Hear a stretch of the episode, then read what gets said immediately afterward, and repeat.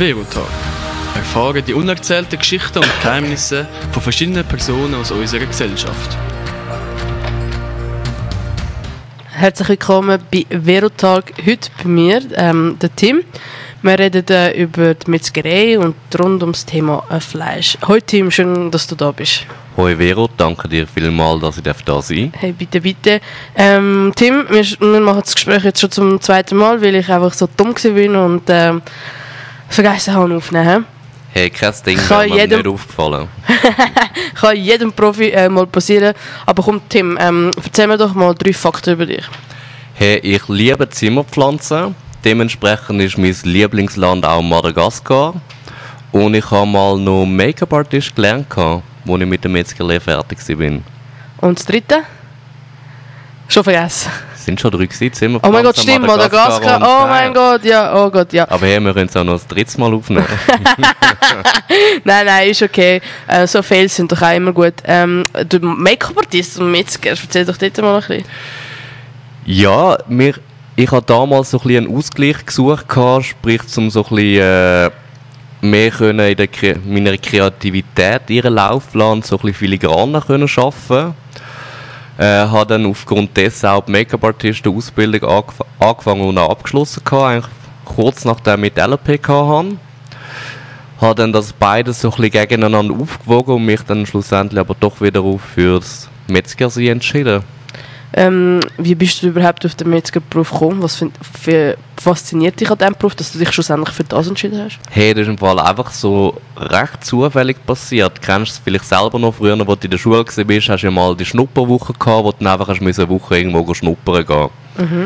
Und wie die meisten vermutlich habe ich das so ein bisschen Larifari gemacht und habe mir dann auf die letzten Minuten noch irgendwo etwas müssen suchen und bin dann eigentlich durch einen Bekannten so ein bisschen in das in einen Metzgereibetrieb reingerutscht und habe mir eigentlich nicht allzu viel gedacht dabei und bin dann eigentlich dort eine ganze Woche schnuppern und habe dann gemerkt, dass der Beruf doch viel mehr beinhaltet, als ich eigentlich gedacht habe. Sprich, ich mega interessant gefunden habe und habe mich dann auch dafür entschieden, den Beruf zu, zu lernen und zu machen jetzt. Du hast dich dann ähm, entschieden und äh, das heisst, du hast eine Lehre angefangen. Wie ist es dort abgelaufen? Hey, äh, du bist ja aus der Gastroszene. Ich glaube, dir muss ich da nicht erklären, wie Umgangstöne Nein, aussieht, äh, so in dieser Branche, das ist natürlich schon recht heftig gewesen. Nichtsdestotrotz habe ich glaube auch recht viel auch durch das können lernen. Einerseits eben zum stark sein, zum können über Sachen hinweg schauen, aber auch so ein bisschen das wirtschaftliche Denken ist mir recht gut reingekommen dort, weil äh, alles, was ich falsch gemacht habe, ist am Chef sein Geld gewesen. und das hast du dann auch gemerkt. Und wie war es so schulisch? äh, Gewesen? Äh, schulisch in der Metzgerlehre wirst du eigentlich wie, du wie unterteilen durch, unter, du tust wie drei verschiedene Sachen unterteilen. Du hast einerseits den Gewinner, sprich der ist dann im Schlachthof selber äh, und tut schlachten. Dann hast du den, wo in der Produktion schafft, sprich der tut Wurst, äh, Mostbröckli machen, solche Sachen. Und dann nachher hast du den Veredler, das ist das, was ich gemacht habe, sprich du bist im Laden selber, hast den Kundenkontakt, tust äh, Fleischstückchen dressieren, tust Spezial Spezialitäten herstellen, auch so ein bisschen mithelfen in der Wursterei, aber das Hauptaugenmerk ist eigentlich bei den Sachen, die in den Laden reinkommen. Ich glaube, du hast ja eine Lehre gemacht und in der Lehre musste ich als Köchin sogar in einen Schlachthof gehen. Wir haben jetzt dort kein Tier geschlachtet. Hast du das schon mal müssen machen Hey, ich habe im Fall effektiv noch nie ein Tier geschlachtet gehabt. Eben wie angetönt das ist bei meinem Lehrbetrieb jetzt zum Beispiel auch gar nicht möglich gewesen. Äh, nichtsdestotrotz haben wir in der Schule eigentlich von A bis Z alles gelernt gehabt. Also auch wenn du deine Gruppierung hast, ich jetzt mal, hast du trotzdem müssen lernen, wie du der Theorie schlachten. Oder zum Beispiel, wie du vorher auch gesagt hast, wir sind auch mal in der Angst Schlachthof gegangen in Zürich und das alles so anschauen, wie das vonstatten geht. Also für mich, als wir dort waren, hat sich das sehr, sehr kalt angefühlt, der Ort. Nicht, weil es die ganze Zeit am Kühlen war natürlich, sondern weil es ja schlussendlich der, der Friedhof der Tiere ist. Wie hat es sich für dich angefühlt dort? Hey, wie du sagst, es ist schon speziell speziell irgendwie gewesen, zum wissen oder zum sehen, was dort alles ist. Ich habe es allerdings aber auch sehr, sehr lehrreich gefunden, weil ich finde, wer nicht Veggie oder vegan ist, der isst Fleisch und dann sollte man eigentlich auch wissen, von wo das Fleisch kommt und dann halt auch die negativen Aspekte davon kennen. Mega, also finde ich super. Ja, das muss definitiv jeder mal durchgemacht haben, der Fleisch isst. Ähm, wo schaffst du jetzt? Erzähl doch mal etwas zu deinem Betrieb. Äh, ich bin jetzt äh, im Bridge tätig. Ich bin dort äh, Chefmetzger, habe dort meine Metzgerei Fischabteilung, unsere Manufaktur, sprich, wir dann auch selber Wursten dort, wir dann selber Lachsräucher und solche Sachen. Dort bin ich jetzt seit äh, zweieinhalb Jahren auch schon tätig. Und ist so ein bisschen, äh, ich selber bin dort für die Metzgerei zuständig, der Laden selber ist recht groß, sprich sind insgesamt 2000 Quadratmeter. Oh, das ist mega viel. Ähm, wie hat sich die Arbeit vom Metzger im Verlauf der Jahre verändert, speziell im Blick auf moderne Ernährungstrends und gesunde Ernährung? Hey, der Metzgerberuf hat sich, glaube ich, extrem gewandelt, gewandelt in den letzten paar Jahren. Einerseits, wie du sagst, äh, der Ernährungstrend. Der Metzger muss offen sein, um auch vegetarische oder vegane Produkte können anbieten Vor allem, wenn du jetzt auf, äh, das alles auf eine Dorfmetzgerei abbrichst ich finde, da drin gehören Gemüsespießchen her, da drin braucht es vegetarische, vegane Alternativen, um dich um halt auch mit der Zeit können mitgehen und den Kunden auch das können anbieten, was sie auch wollen. Äh, und dort geht es vor allem, habe ich das Gefühl, auch so ein bisschen mehr, du musst nicht mehr alles auf Fleisch haben, aber das, was du rum hast, sollte gut sein. Sprich, lieber weniger Fleisch, also die Leute dann eher weniger Fleisch kaufen, aber das, was sie kaufen, sollte dann gut sein und darf dann auch dementsprechend etwas kosten. Mhm. Damit auch die Qualität natürlich stimmt. Genau. Ähm, vegane und Veggie-Produkte hast du gesagt, ist wichtig heutzutage, finde ich eben auch. Tun ihr denn solche auch anbieten?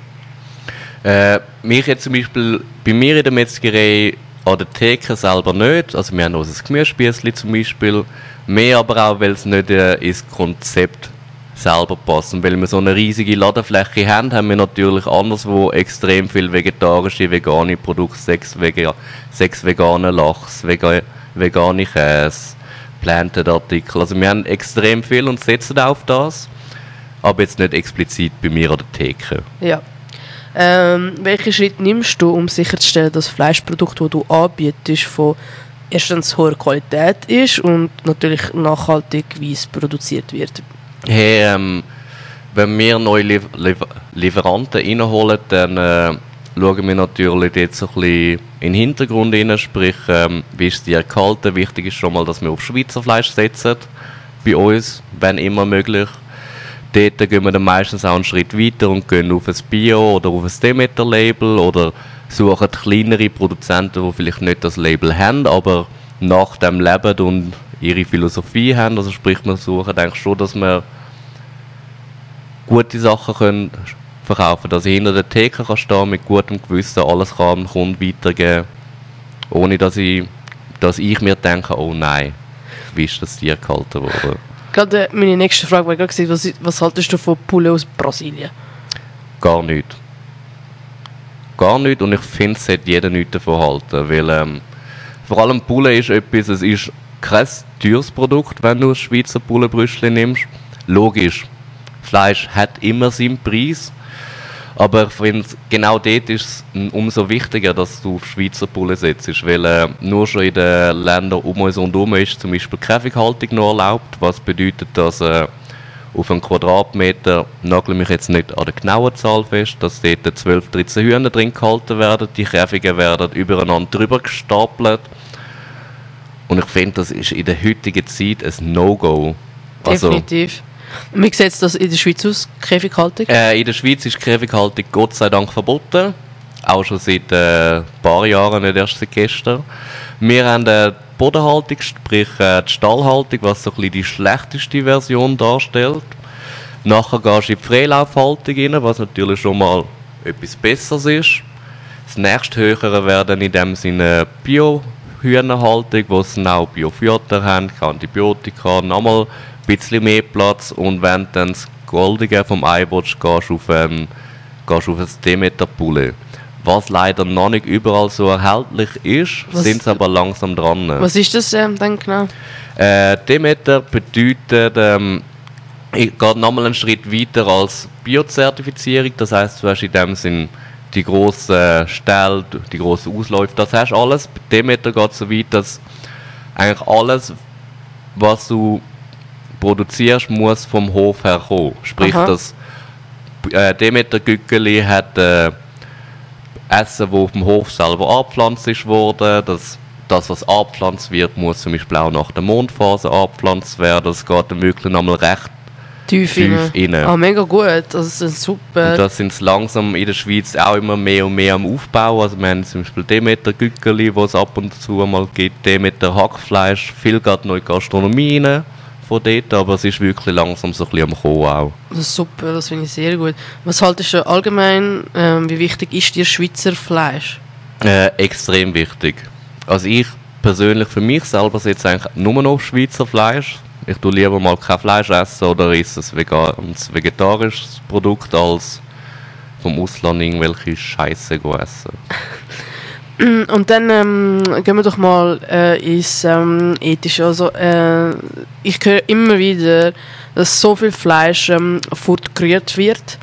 Äh, und für mich ist es so wie, ah, mega schade, jetzt rühren wir, sagen wir, ein Laden rührt jetzt 10 Kilo Fleisch ab. Da ist einfach ein Tier für nichts gestorben.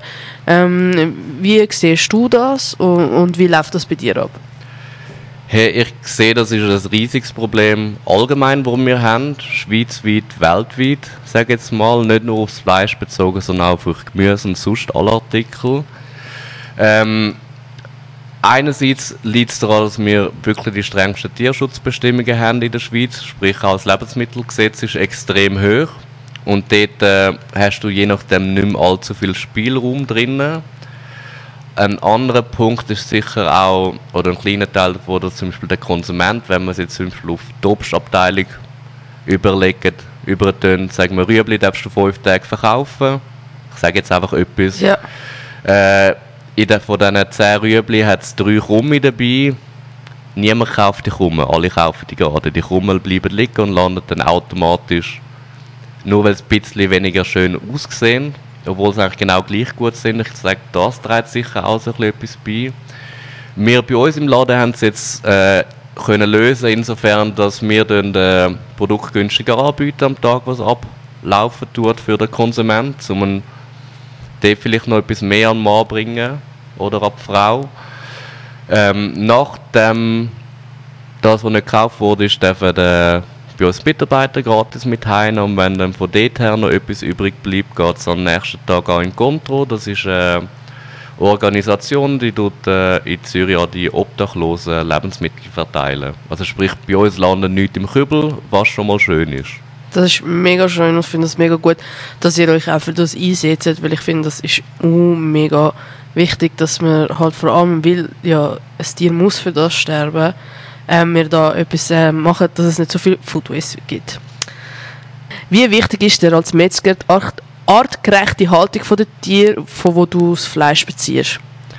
Natürlich ist das etwas vom Allerwichtigsten überhaupt. Da haben wir, wie vorher schon mal angetönt, wirklich eigentlich die, das große Glück, dass wir in der Schweiz leben. Und in der Schweiz haben wir die härtesten Tierschutzgesetze überhaupt. Sprich, äh, wir sind da, was äh, Tierhaltung anbelangt, zwar noch nicht die, wo wir müssen aber schon mal viel, viel weiter als die Länder um uns herum. Ist für mich natürlich, wie vorher schon angetönt, ein extrem wichtiger Punkt, weil es geht eindeutig in die Richtung, dass man bewusst Fleisch konsumieren tut, dass man schaut, von wo es kommt, dass die artgerecht gehalten worden ist und da kann man eigentlich, wenn du auf Schweizer Fleisch setzt, ist schon mal, hast schon mal sehr viel richtig gemacht. Und sicher auch eine gute Qualität, oder? Das auf alle Fälle. Wie hat sich die Arbeit von Metzger im Verlauf der Jahre verändert und was sind die Herausforderungen, die du heutzutage als Metzger hast? Eben, die Herausforderung ist sicher mal, dass der Fleischkonsum in dem Sinn retour geht. Wobei sehe ich eigentlich nicht unbedingt als eine Herausforderung, sondern ich finde es etwas Schönes, weil durch das können wir wirklich auf die guten und richtigen Produkte setzen. Weil der Konsument lieber nur noch ein, zweimal in der Woche Fleisch isst, dafür etwas Gutes, statt einfach jeden Abend überall noch ein Bullenbrüschli oder ein Rindschnitzel oder irgendetwas dazu her tätschen. Lieber etwas Gesundes und Gutes anstatt täglich, oder? Genau. Finde ich eben auch. Ähm, Gibt es eine bestimmte Fleischsorte oder Zubereitungsart, die du besonders empfiehlst? Äh, jetzt im Sommer ist das Grillieren natürlich immer etwas uh, Geiles. Ja, Wo definitiv. du auch mit ein paar Leuten kannst zusammenhocken und dir kannst Zeit nehmen Sonst äh, finde ich im Ofen niedergaren auch auch immer etwas sehr Schönes, vor allem wenn es dann um Braten geht, um grosse Fleischstückchen. Wenn du im Ofen nieder, niedergaren tust, sprich äh, bei 80, 90 Grad, äh, in den Ofen rein tust und dafür ein bisschen länger Zeit gibst, am Schluss das alles rundum anbrätelst, hast du einfach viel, äh, viel weniger Garverlust im Fleisch drin und es ist schonender gekocht, sprich es ist auch nochmal ein bisschen zärter als normal. Ja, definitiv. Das liebe ich als Köchin, Köchin auch. Also das mache ich mega gerne. Und das ist auch immer wieder so etwas mega Cooles, wenn die Gäste kommen. So etwas darf auf den Tisch bringen. Klar braucht das mega viel Zeit, je nachdem wie groß von vier bis acht Stunden. Je nachdem auch was für ein Stück Fleisch, oder? Aber die Zeit äh, lohnt sich, oder? Wenn wir gerade beim Aspekt Zeit sind, was auch ein unhuere guter Tipp ist, den ihr eigentlich bei jedem Fleischstück, außer und bei Bullen könnt anwenden ist, nehmt euch das Fleisch einfach 1 bis 2 Stunden, bevor es effektiv grillieren, kochen, schmoren tun, einfach aus dem Kühlschrank nehmen und auf Zimmertemperatur lassen. Durch das wird es noch ein kleines Spürchen zärter und die 1-2 Stunden machen dem Fleisch gar nicht aus. Das stimmt, ja. Das mache ich im Fall auch oft. Außer ich habe gerade Hunger und will Fleisch essen, natürlich dann nicht. Ähm, aber was mich mega wundert, nimmt du als Metzger, was ist denn dein Lieblingsstück Fleisch und, oder Fleischgericht? Hey, mein Lieblingsstück Fleisch ist ein Rindsribeye, sprich der Hohrrücken mit dem schönen Fettauge in der Mitte, finde ich etwas ultra sexy. äh, sonst im Winter finde ich auch ein Voressen, ein Gulasch mega, mega gut. Zum Teil habe ich das sogar lieber als ein Rindsfilet. Wie du vorhin schon angetönt hast, dort brauchst du halt die 1, 2, 3 Stunden Zeit, aber es ist dafür sackgut. Oh, das ähm, ungarische Gulasch mache ich mega gerne. Oh ja. Das koche ich dir mal. Das finde ich auch mega super. Braucht seine Zeit zum Kochen, aber nachher, mm, und das hast mit der Soße brutal. Ähm, mein ähm, Lieblingsessen ist übrigens Zürich geschnetzt. Also ich kann das einfach zu gerne. Es ist so einfach, leicht, aber es ist brutal. Mit Rösti, also Oh typisch ja. schweizerisch halt. ähm, welche spezielle Kenntnisse und Fähigkeiten muss ein Metzger heutzutage haben, um Erfolg zu haben? Hey, ich finde, am wichtigsten ist einfach, dass du offen bist, äh, auf den Zeitgeist schaust und dort probierst mitspringen und wirklich auch so ein bisschen out of the box denken. Sprich, eine Metzgerei hat nicht nur noch Fleisch in der Theke zu haben, sondern eben, wie vorher auch schon angetönt, ein paar vegetarische Produkte, vielleicht vegane Grillalternativen anbieten und dort einfach ein bisschen mit dem Zeitgeist auch gehen. Was ist denn gerade so momentan modern beim Fleisch? Hey, es gibt immer, es gibt immer jedes Jahr so ein, zwei Gerichte, die wieder aufkommen. Vor drei, vier Jahren sind es so die Kalbskopfbäckchen, die wieder aufgekommen sind. Äh, jetzt geht es in allgemein so ein bisschen Second Cuts, sehr interessant in der Grillsaison. Was bedeutet sprich, das? Äh, das sind Cuts, also sprich, äh, die meisten kennen das Filet, das Entrecote, ein Hohrrücken, aber wenn ich jetzt das Flanksteak sage, oder das Babettli ist das den meisten kein Begriff. Das sind Fleischstückchen, die bei uns im europäischen Raum meistens so ein bisschen direkt ins Wurstfleisch gehen. Die Amerikaner tun das eigentlich schon seit Jahrzehnten immer so, also als Grillstückchen nehmen, wenn das Zeugs richtig durchlagern, sind das auch uh, gute Fleischstücke Okay. zum Grillieren. Muss ich mir mal merken. Das ist dann mega interessant. Wirklich. Ähm, wir haben ja schon vorher so ein bisschen über vegan veggie sachen geredet. Es kommt ja immer mehr auf. Ich würde gerne noch mal schnell in das reingehen. Ähm, wie gehst du mit dem zunehmenden Interesse an alternative Proteinquellen also um? Wo, wie zum Beispiel eben pflanzliche Fleischersatzprodukte. Hey, ähm, wir haben zum Beispiel jetzt auch bei uns im Bridge, äh, statt wie alle nur einen Monat den Veganuary gespielt haben, wir bei uns den Meat Vegan gerade ganze zwei Monate gespielt gehabt. Sprich, wir haben auch dort in der Metzgerei äh, vegane, vegetarische Produkte platziert gehabt, haben die auch offen den Kunden angepriesen gehabt, dass sie wirklich Alternativen zu dem haben. Es gibt mittlerweile auch veganen Rauchlachs, wo aus Rüebli gemacht wird. Dort musst du einfach offen sein und dort Das ist brutal. Mhm. Und, und, und wie gehst du selber mit, äh, also wie stehst denn du selber als Metzger zu der vegetarischen und veganen Ernährung? Hey, ich finde es eigentlich etwas Gutes. Weil eben, ich selber tue nochmal auch ein Planted Gückeli kaufen zum Beispiel oder tun auf so etwas setzen, weil eben ich finde, es muss nicht jeden Tag Fleisch auf den Teller kommen. Ich tue mir lieber ein richtig gutes Stückchen Fleisch holen und tue unter der Woche auch sehr oft vegetarische Gerichte kochen ohne Fleisch. Indem ich es einfach ganz weglasse oder eben dann auf ein äh, Gemüseschnitzel oder sonst etwas ausweichen. Aber ich finde, das gehört heutzutage einfach dazu. Finde ich mega gut, äh, dass du das als Metzger sagst, weil ich finde halt auch, man muss nicht jeden Tag äh, Fleisch essen.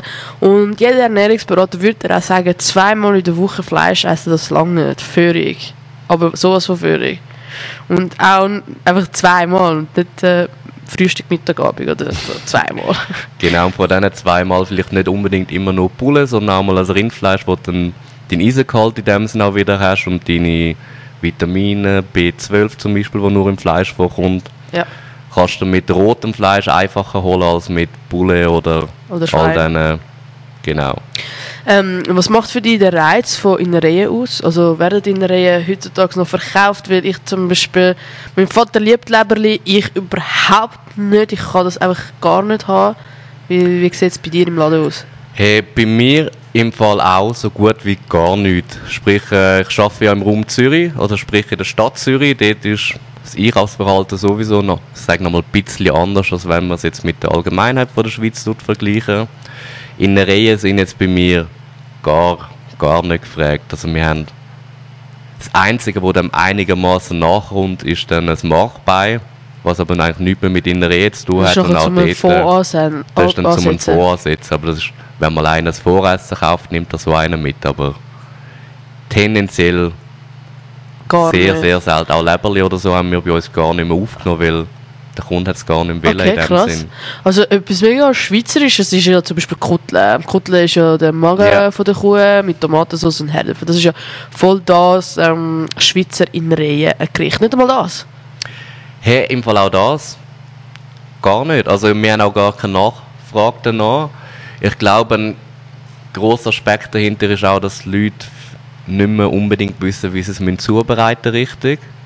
Oder sprich, äh, kennst ja selber heutzutage, hast du meistens nicht mehr so viel Zeit daheim und dann kochst du auch nicht mehr stundenlang. Und bei den Innereien-Sachen, das sind halt Sachen, die du tendenziell länger musst kochen Ja, das stimmt, weil die sind so... Weil sonst wird das nicht gut. Da kaust du stundenlang drauf. Und schon bei der Kutle auch, da musst du ja wirklich mindestens zwei Stunden mm, kochen. Und, also ich finde es überhaupt nicht fein, Kutle. Äh, gar nicht. Aber wenn jetzt zum Beispiel ein Kunde zu dir kommt und der will Innereien und du hast es nicht, wie läuft das dort ab? Hey, wir haben eigentlich die Möglichkeit, um so gut wie alles innerhalb von der nächsten äh, 48 Stunden können beschaffen.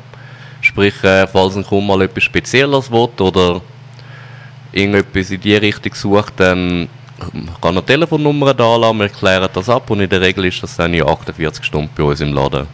Was ist so der meistverkaufte Fleischstück? Antergott. Ich glaube, Antergott und Filet sind so die beiden Sachen, die am meisten laufen. Dicht hindurch kommt dann das Ribeye, sprich das Horrückensteak. In den letzten paar Jahren habe ich ähm, gemerkt, ist der Wegi und ich spreche das richtig auf Wegi, der japanische da. Ah, das Wagyu. Wagyu, genau. Der, was, was sagst du zu dem? Äh, Finde ich affengeil. Sprich, äh, das Japanische ist ja das Kobe, wo aus dieser Kobe-Region kommt. Du darfst leider nicht gross exportieren, sprich, es ist extrem schwer. Du zahlst auch äh, 1000 Stutz aufs Kilo. Krass. Habe ich auch schon gehabt. Das Filet ist wirklich etwas vom Besten, was ich jemals gegessen habe. Im europäischen Raum äh, ist man dort in dem Sinne auf die Wagyu-Rinder gegangen, was eigentlich eins zu eins die gleiche Rinderrasse ist. ist ähnlich wie mit dem Bündnerfleisch. Wenn es nicht vom Bündnerfleisch kommt, äh, vom Bündnerland kommt, darfst du es nicht so betiteln. Ja.